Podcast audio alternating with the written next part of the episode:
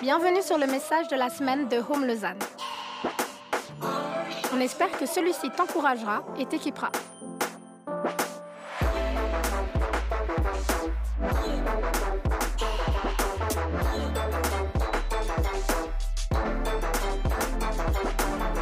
Pour plus d'informations sur notre Église, n'hésite pas à visiter notre site internet sur www.eglisehome.com.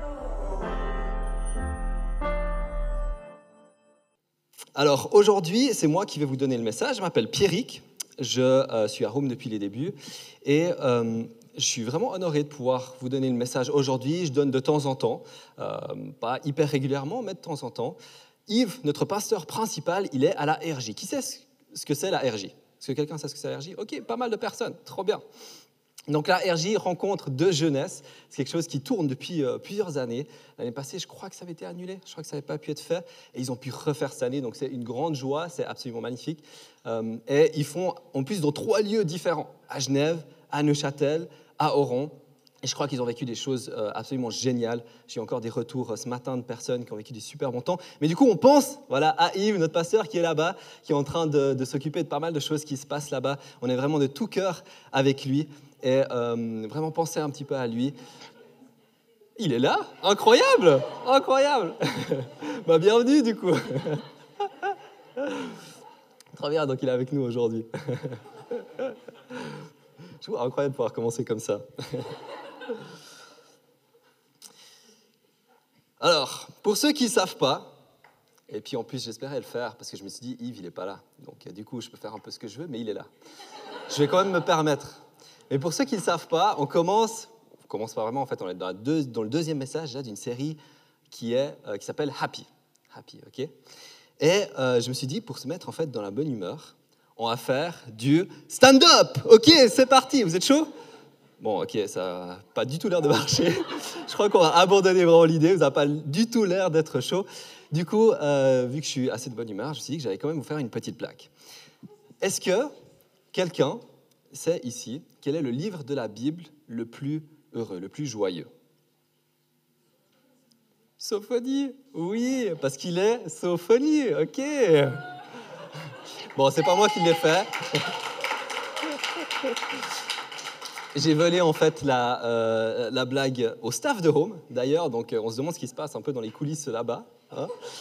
Euh, L'auteur ou l'autrice est peut-être d'ailleurs dans la salle, donc euh, moi je me déresponsabilise totalement ok de cette blague. Mais effectivement, aujourd'hui c'est bien de la joie qu'on va parler, on va pas parler du livre de Sophonie, on va pas, euh, je vais pas vous raconter des blagues parce que ce serait une très très longue matinée. Je peux vraiment vous le dire. On va pas faire du stand-up, mais j'ai envie de commencer ainsi parce qu'en fait, je crois que Dieu a de l'humour. Et oui, nous sommes dans une église. Pas un humour qui est méchant ni sarcastique, euh, je crois vraiment, mais un humour qui est rempli d'amour. Un humour qui est vraiment bon. Alors, je suis en train de reprendre un petit peu les notes. Tac, tac, tac. Ok, un humour qui est vraiment bon. Puis en fait, pour beaucoup d'entre nous, souvent, cette idée, elle peut être dérangeante. Puis en fait, je comprends. Je comprends totalement. Parce qu'en fait, dans un élan de respect, puis de révérence envers Dieu, eh ben, souvent, on a plutôt cette image-là de Dieu. Sur son trône, avec un air grave, des éclairs dans la main, et puis en train de juger le monde. Puis dans un sens, il y a du juste en fait dans tout ça. Oui, on est poussière face à Dieu. Oui, il est le Dieu tout-puissant. Oui, il mérite toute la gloire et toute notre adoration. Mais, en fait, il est aussi le Dieu qui s'est fait homme en Jésus et puis qui est venu sur cette terre. Et ça, déjà, mais hérésie. Je me serais fait lapider, en fait, si j'avais dit quelque chose pareil euh, à l'époque par, par les religieux. Mais c'est vrai, c'est vraiment vrai. Et je crois qu'il est aussi ce Dieu, en fait, d'amour et de paix. Donc si on lit la Bible, on découvre que Dieu est à la fois un Dieu sérieux, mais un Dieu aussi joyeux. Un Dieu qui souffre avec nous, comme on a pu le voir la semaine passée avec Yves, est un Dieu qui se réjouit avec nous. Puis c'est important, je crois, de voir en fait ces différentes facettes de Dieu, parce que, comme nous disait Yves, en fait, cela nous permettra de garder une théologie qui est saine et qui est équilibrée. Du coup, on est passé euh, un peu d'humour à quelque chose de hyper deep. Est-ce que ça va? Vous êtes toujours avec moi? Ok. La question que je voulais vous poser aujourd'hui, euh, avec cette introduction, c'est la suivante. En fait, quelle est ta vision de Dieu? Est-ce que tu pourrais imaginer Dieu avec de la joie sur son visage? Encore mieux, est-ce que tu pourrais imaginer que Dieu te regarde avec de la joie sur son visage? Qu'il te regarde avec le sourire? Puis je crois que cette question, elle est essentielle. Parce que notre perception de Dieu, notre perception de comment Dieu nous regarde, en fait, aura une influence, mais énorme, sur notre manière de vivre. Ça va définir beaucoup de choses. Ok, on continue? Vous êtes bons on va continuer, même si euh, je ne vais pas continuer à faire des blagues, mais je pense que euh, vous êtes toujours avec moi. Alors dans cette série, lorsqu'on parle de la joie, on ne parle pas seulement d'un sentiment de joie, mais d'une joie qui est enracinée, d'une joie, d'un état de joie. Pas d'une joie qui est passagère, d'un état de joie, d'une joie qui est enracinée, solide et durable. Parce qu'il y a beaucoup de choses qui peuvent nous donner de la joie, énormément de choses. Il suffit d'allumer Netflix, puis de regarder une série humoristique, puis bon, on passe un bon moment, puis on rigole. Mais tout ça, c'est du divertissement. Tout ça, c'est passager. Puis l'être humain est hyper bon au divertissement, hyper bon. Il est expert en la matière. Je dire, on a trouvé un bon nombre d'activités, puis d'amusements, où le seul but, c'est de nous divertir de la réalité. De s'échapper, de se sentir bien, malgré qu'à l'intérieur de nous, bah, souvent, en fait, ça va mal. On va lire cette citation qui va s'afficher de Blaise Pascal. C'est un mathématicien, un philosophe, inventeur, enfin bref, il y a tellement de titres qu'on peut lui donner à ce gars, c'est assez incroyable. Puis il nous dit la chose suivante. Divertissement. Les hommes n'ayant pu guérir la mort, la misère, l'ignorance, ils se sont avisés pour se rendre heureux de n'y point penser. Puis c'est vrai, on désire être heureux, mais à cause de la souffrance, on ne sait pas comment faire. Alors, bah, on se divertit, on euh, cherche du bonheur, du réconfort un petit peu partout il suffit de regarder un peu les messages publicitaires. Je veux dire, c'est fou comment on essaye de tout nous vendre et nous donner des promesses de joie, des promesses de réconfort un petit peu partout. Je veux dire, même une brosse à dents avec la fraîcheur du matin vous permettra de bien commencer la journée. Je veux dire, c'est incroyable, une brosse à dents, quoi. Enfin, je veux dire, c'est un truc utile avant tout. Mais même une brosse à dents, on a envie de nous dire qu'en fait, ça va nous donner de la joie. Puis, bah, souvent, on est séduit, en fait, de croire ces différentes choses. On est séduit de croire qu'une nouvelle voiture, un nouveau travail, un mari, ou je ne sais pas quoi, va nous satisfaire et va nous donner de la joie. Puis pour un court instant, bah souvent ces choses, alors souvent, bah voilà, bon, s'il y a des choses un petit peu plus grandes, bah c'est clair que ça nous donne euh, de la joie pour un, pour un plus longtemps, mais une brosse à dents, bah, ça peut peut-être nous donner un petit peu de joie, euh, je ne sais pas, euh, peut-être pour vous c'est le cas. Puis pour un court instant, bah, en fait, ça peut le faire. Donc du coup, on y croit. On y croit, mais c'est seulement souvent, c'est très passager. Ce sont des quick fix un peu des médicaments qui atténuent les symptômes, mais qui guérissent pas vraiment la source. Ma femme Léa me partageait cette image que je trouve hyper parlante. parlante. C'est comme si tu avais un livre entre tes mains, et que euh, ce livre, enfin, tu prends un livre, et ce livre, il a une histoire qui est un petit peu dure, ok, mais assez tragique, mais qui est vraie. Et les personnages de ce livre, ils sont dans ce livre, et en fait, ils ont envie de s'échapper. Ils ont envie de sortir du livre, mais ils n'arrivent pas à s'échapper. Ils n'arrivent pas à sortir du livre parce qu'ils sont enfermés dans ce livre. Du coup, comme le dit Blaise Pascal, ils trouvent plein de moyens de n'y point penser et de se divertir. Donc le monde est très très bon en divertissement, hyper bon. Euh, c'est hyper simple de réussir à se, divertir, à se divertir. Il est très bon à nous donner des sensations, mais c'est un très mauvais guide sur la joie durable. Ça, c'était mon premier point. Le monde est un très mauvais guide sur la joie durable. je crois que c'est important de commencer comme ça, parce qu'il faut qu'on réalise qu'on vit dans un monde où, à cause de la chute, ce qu'on appelle euh, dans les milieux chrétiens, de cette fracture qui s'est passée, eh bien, la joie a été brisée. On vit dans un monde où la joie est brisée. Et le plan de Dieu avec Jésus, c'est de restaurer, bien sûr, l'humanité, mais c'est aussi de restaurer cette joie. Donc, si tu ne savais pas déjà, Dieu veut que tu sois heureux. Je le crois vraiment. Il veut que tu sois heureux. Il veut répondre à ton besoin de joie. Il veut répondre à ton besoin actuel de joie. Pas seulement au paradis, même si bah, au paradis, ce sera glorieux, ce sera magnifique. Il veut répondre à ton besoin actuel de joie, aujourd'hui déjà sur Terre. Puis ce qui est intéressant, c'est que souvent, en fait, on est à la poursuite du bonheur. Mais je crois que pour Dieu, la joie ne devrait pas être une fin en soi, mais elle devrait être en fait un fruit d'une vie qui est connectée à lui. Je crois que réellement, la joie, c'est le fruit d'une vie connectée à lui. Alors, je vais vous donner une image pour expliquer un petit peu plus la chose. En tant que chrétien, tu es probablement assez familier avec cette image du fruit et puis euh, de l'arbre. Tu as probablement déjà entendu cette notion que la joie est un fruit de l'esprit. Peut-être que ça te dit un petit peu quelque chose. Et si on prend un arbre, eh bien, il produit du bon fruit lorsqu'il est enraciné, lorsqu'il est en train de tirer à partir de ses racines l'eau et les nutriments de la terre nécessaires. Donc, il a besoin d'être enraciné pour porter du fruit. Et tous ces fruits de l'esprit, ok, la joie, la paix, l'amour, etc. et tout, mais en fait, ce sont tous des fruits du même arbre, mais ce n'est pas ce qui alimente l'arbre. C'est des fruits d'une vie qui est enracinée. Alors le bonheur et la joie n'est pas une fin en soi, elle est le fruit d'une vie connectée à Dieu. On n'a pas besoin de poursuivre la joie, il faut poursuivre Dieu, puis on sera comblé de joie. On va faire un petit exercice. Si tu as donné ta vie à Jésus, euh, et que tu as un souvenir précis de ta conversion. Ok, prends un petit moment maintenant pour fermer les yeux, repenser à ça. Qu'est-ce que tu as ressenti lors de ta conversion? S'il y a quelqu'un qui peut crier, dire quelque chose, qu'est-ce que tu as ressenti lors de ta conversion? Personne? Ok, bon, C.S. Lewis, il va donner la réponse. Lui, il a dit être surpris par la joie. C.S. Lewis, si jamais c'est un écrivain, celui qui a écrit, il est assez connu pour avoir écrit euh, les Chroniques de Narnia. Il a fait beaucoup d'autres, beaucoup d'autres très bons écrits. Surpris par la joie. Incroyable, j'aime beaucoup cette expression, surpris par la joie. Il n'avait jamais pensé en fait qu'il y avait un quelconque lien entre Dieu et la joie. Lui, il se dit, ok, le jour où je deviens chrétien, en fait, j'abandonne la joie. Tu sais, c'est une chose en fait que je dois abandonner. Mais il a été surpris par la joie. Et puis je pense que plusieurs d'entre vous ont peut-être aussi été surpris par la joie. Peuvent aussi attester et puis dire, ouais, moi, ça me chose. J'ai été surpris par la joie. Ou bien j'ai été surpris par l'amour ou bien j'ai été surpris par la paix. On va se tourner vers la Bible dans le livre de Luc au chapitre 2. Pour donner un petit peu de contexte, il y a des bergers qui sont tranquillement en train de s'occuper de leurs brebis quand tout à coup, une multitude d'anges arrivent et se mettent à chanter. C'est un petit peu fou ça quand même. Imaginez un peu le choc. Quoi. A des anges qui sont là, tout coup, oh, qui se mettent à chanter. Et voici ce que l'ange leur dit. Ne craignez point, car je vous annonce une bonne nouvelle qui sera pour tout le peuple le sujet d'une grande joie c'est qu'aujourd'hui, dans la ville de David, il vous est né un sauveur qui est le Christ, le Seigneur. Joy to the Lord, the Lord has come. Vous connaissez un peu cette chanson Je trouve qu'elle est incroyable. Même si elle est vieille, je trouve qu'elle donne un petit peu de joie comme ça.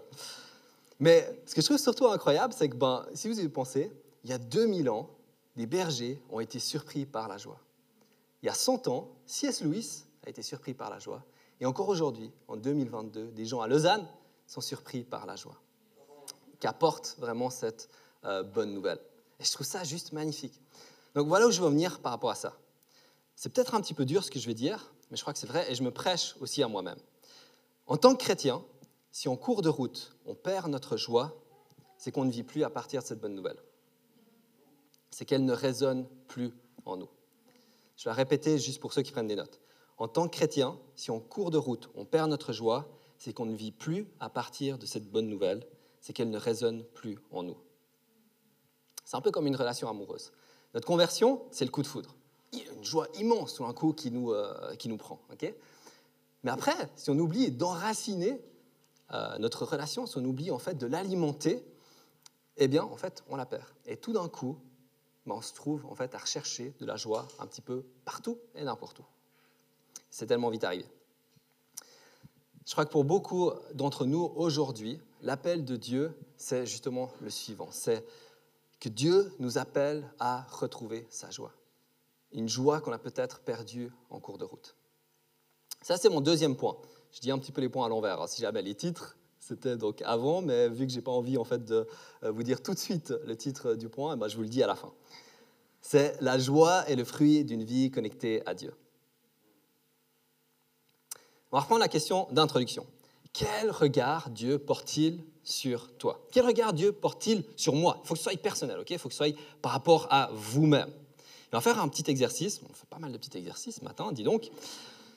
Et je vais te demander de, à nouveau de fermer les yeux. ok? Puis je vais te dire ce que la croix dit de toi. Si tu n'es pas à l'aise et que tu ne veux pas fermer les yeux, il n'y a pas de souci, d'accord? Voici ce que Jésus dit de toi. Tu es vu. Ça, c'est déjà fou vu de Dieu. Il te voit au milieu de la foule des 8 milliards d'êtres humains.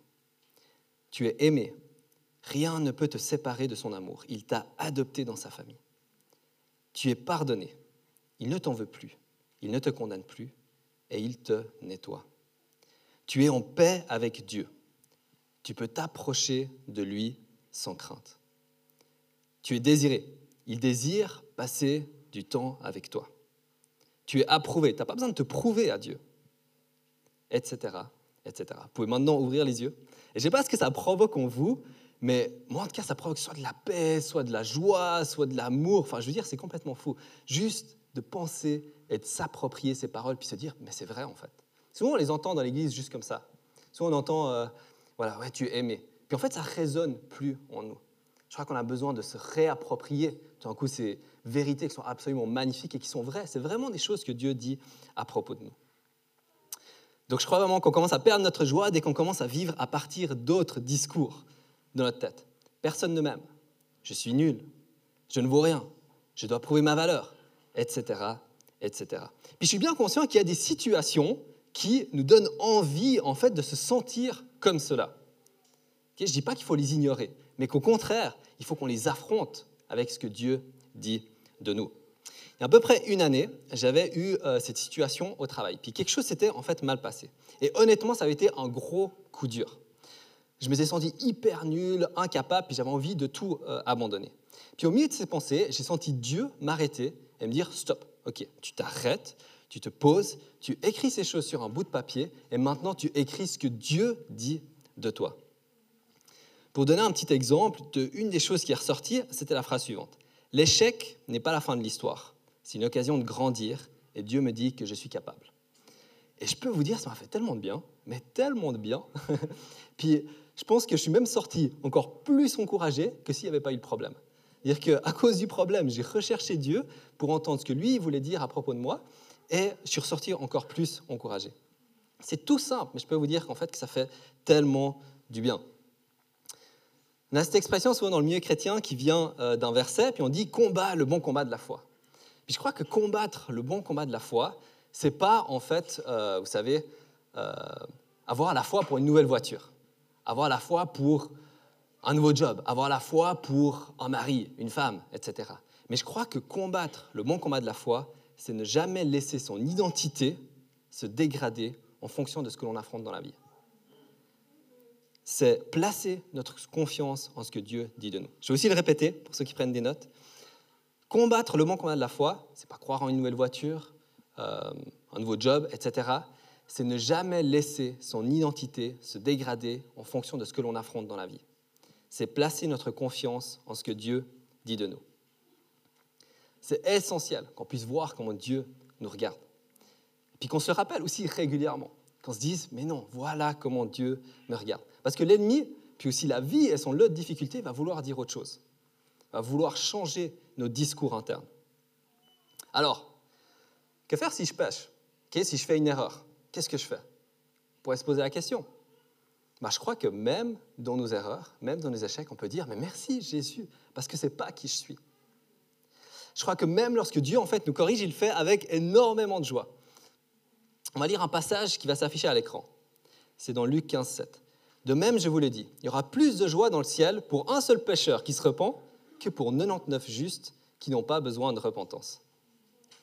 Le processus de repentance, le fait de changer, le fait de grandir, mais c'est un processus de joie. C'est un processus hyper joyeux. Et oui, c'est un processus sérieux. Souvent, on a fait des erreurs et ça a des conséquences et euh, c'est pas bon. Mais c'est aussi un processus de joie. C'est sérieux et c'est aussi euh, un processus de joie. Merci Jésus, parce qu'en fait, ce qui me dérange aujourd'hui, avant ça ne me dérangeait pas. Mais aujourd'hui, ça me dérange et ça veut dire que j'ai grandi.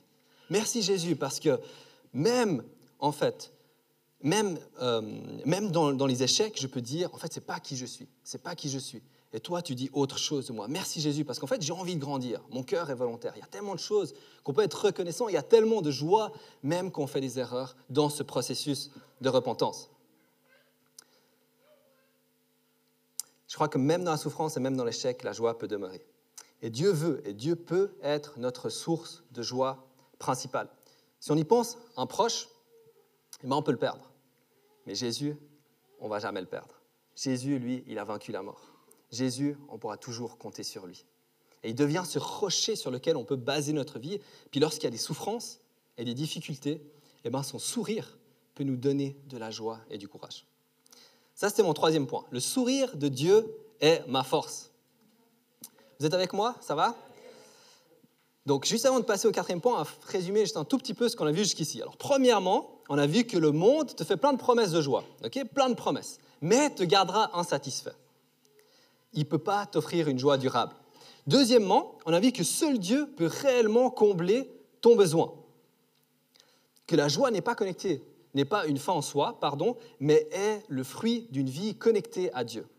Puis troisièmement, pose-toi la question, quel est le regard que Dieu porte sur moi? Parce qu'en fait, ton identité doit être construite sur ce regard, sur ce qu'il dit de toi. Le sourire de Dieu peut être ta force. Alors j'aimerais passer maintenant à un aspect un petit peu plus concret et pratique, parce que là on a un petit peu de théorie, mais je pense que c'était important de pouvoir poser quelques bases, puis pouvoir réaliser ces différentes choses avant de passer à la suite. Parce que si Jésus, il veut nous donner de la joie, eh ben l'ennemi, qu'est-ce qu'il veut faire? Il veut nous voler cette joie. Et on va regarder à six poisons, six poisons qui nous volent notre joie. C'est le titre de ce quatrième et dernier point. Six poisons qui nous volent notre joie. Le premier poison, vivre pour le regard des autres et la comparaison.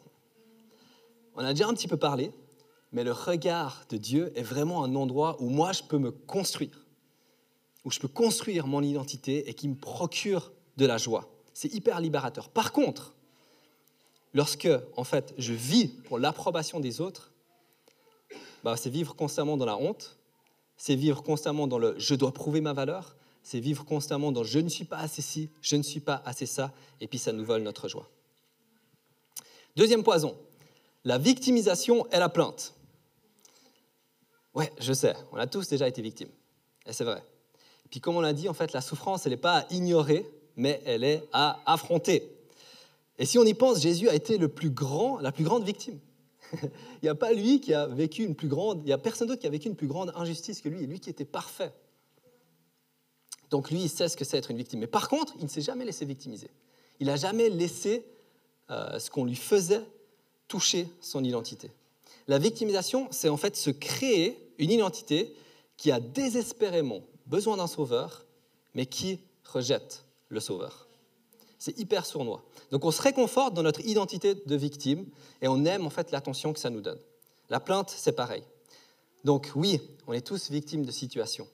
Mais se victimiser, c'est un choix qui nous vole notre joie et qui laisse les situations de la vie affecter notre identité et parler plus fort que la parole de Dieu.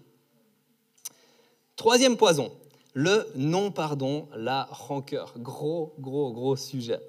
Et je vais faire une toute petite parenthèse avant par rapport à ça, mais c'est vrai qu'en tant que chrétien, on a souvent appris qu'il fallait pardonner très vite, et c'est juste, mais souvent à cause de ça, on a pardonné trop vite et on n'a pas laissé le processus de pardon se réaliser en nous. Je vais m'expliquer un petit peu par rapport à ça. Je crois que le pardon, c'est vraiment un processus. Et je crois qu'on euh, devrait être vite à pardonner, oui, mais surtout rapide à faire le processus de pardon et à ne pas brûler les étapes. Parce qu'on a besoin de faire certaines étapes pour guérir. Et c'est super important. Mais le non-pardon est vraiment un poison mortel. Est vraiment un poison mortel. On pense empoisonner l'autre en faisant ça, mais en réalité, on est en train de s'empoisonner soi-même. Et ça nous vole notre joie. Ça nous vole aussi la grâce de Dieu, en fait.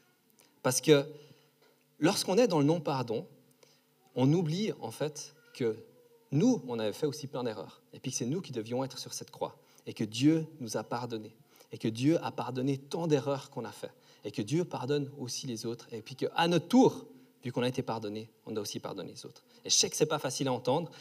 Le pardon, ça ne veut pas dire qu'il faut être d'accord avec ce qui a été fait, ce n'est pas du tout ça, mais en fait, c'est libérer son propre cœur de ce poison.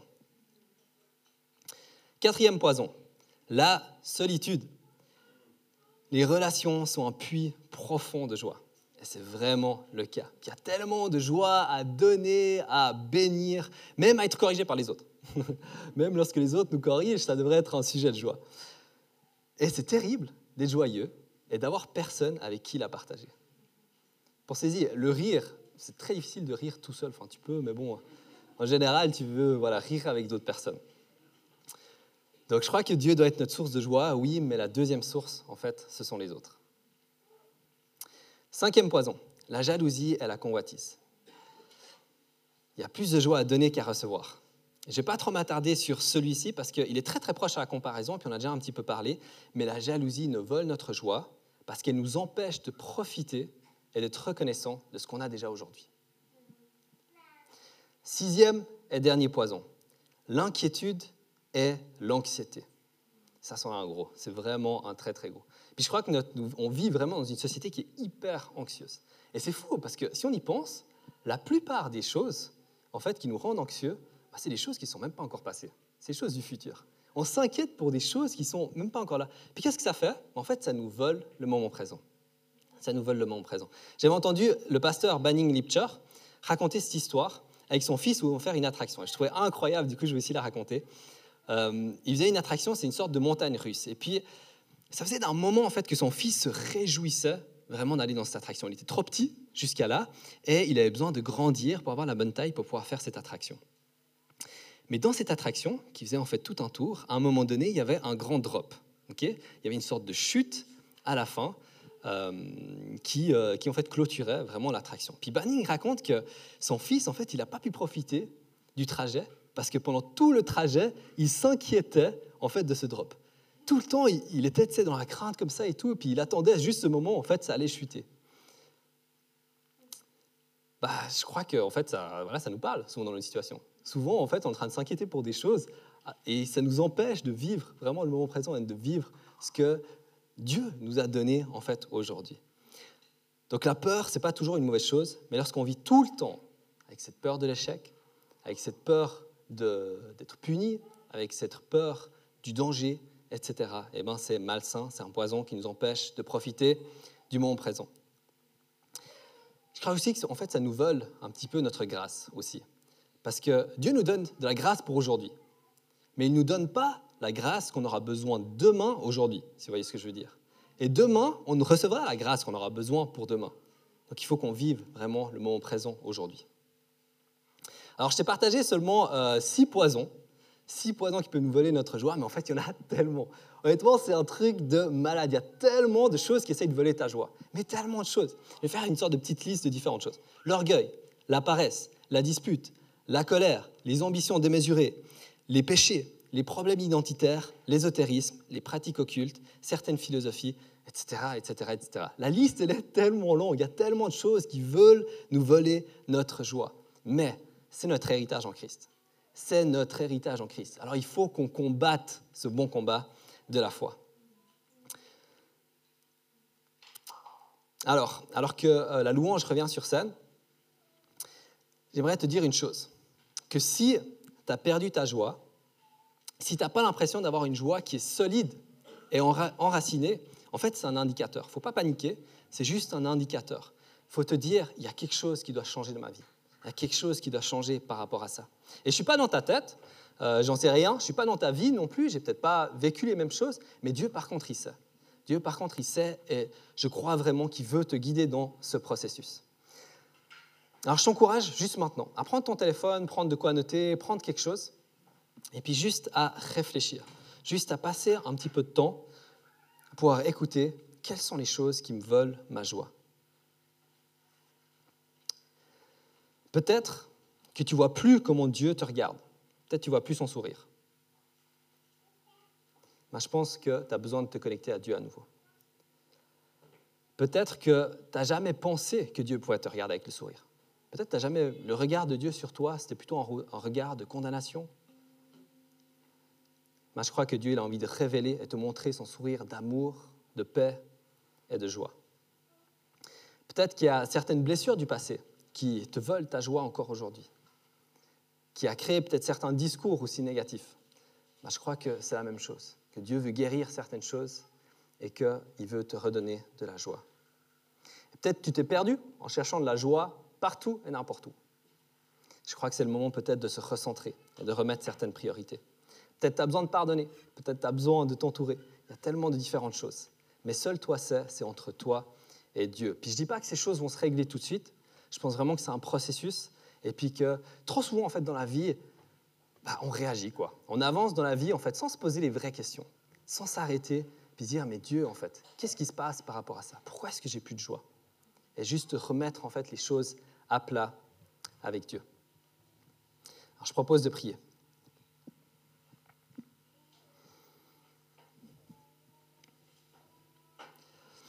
Seigneur Jésus, je te remercie parce que tu es un Dieu qui souffre avec nous, mais tu es un Dieu aussi qui se réjouit avec nous. Je te remercie parce que ton sourire, seul ton, regard compte. Et ton sourire peut être une force dans ma vie. Je demande, Seigneur, de m'aider à pouvoir voir ton sourire. Je demande, Seigneur, de m'aider à pouvoir entendre ce que toi, tu dis de moi. À refuser ce que le monde me bombarde. À refuser ce que les autres, des fois, peuvent dire. À refuser ce que moi-même, des fois, je peux euh, parler, enfin, je peux avoir comme type de pensée. Mais aide-moi à entendre ce que toi, tu dis, Saint-Esprit.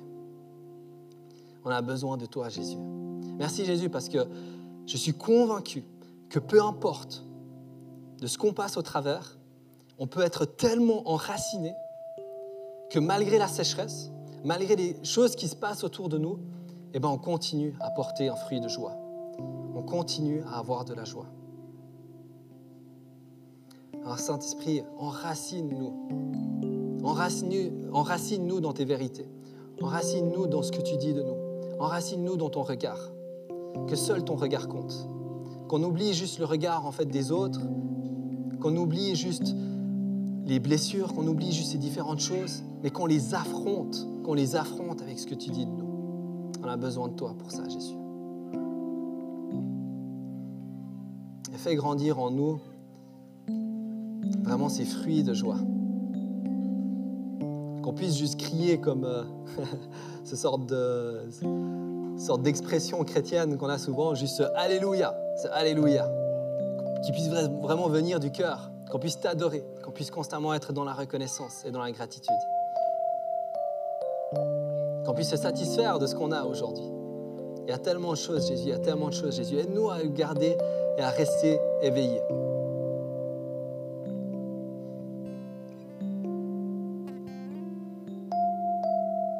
Ah, merci Jésus. En ton nom, j'ai prié.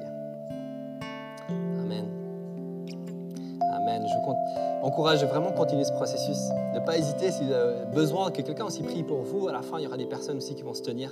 Alors ne pas hésiter aussi de profiter de ce moment-là. Mais on va vivre tout, maintenant un temps de louange et euh, je vous encourage à continuer d'être dans ce, dans ce moment où on est connecté à Dieu et puis d'entrer vraiment, d'ouvrir votre cœur et juste de louer Dieu, tout simplement pour qui il est, parce que bah oui, il le mérite, il le mérite, il mérite toute la gloire. Merci d'avoir écouté notre message de la semaine. Pour plus d'informations, n'hésite pas à visiter notre site internet sur www.eglisome.com.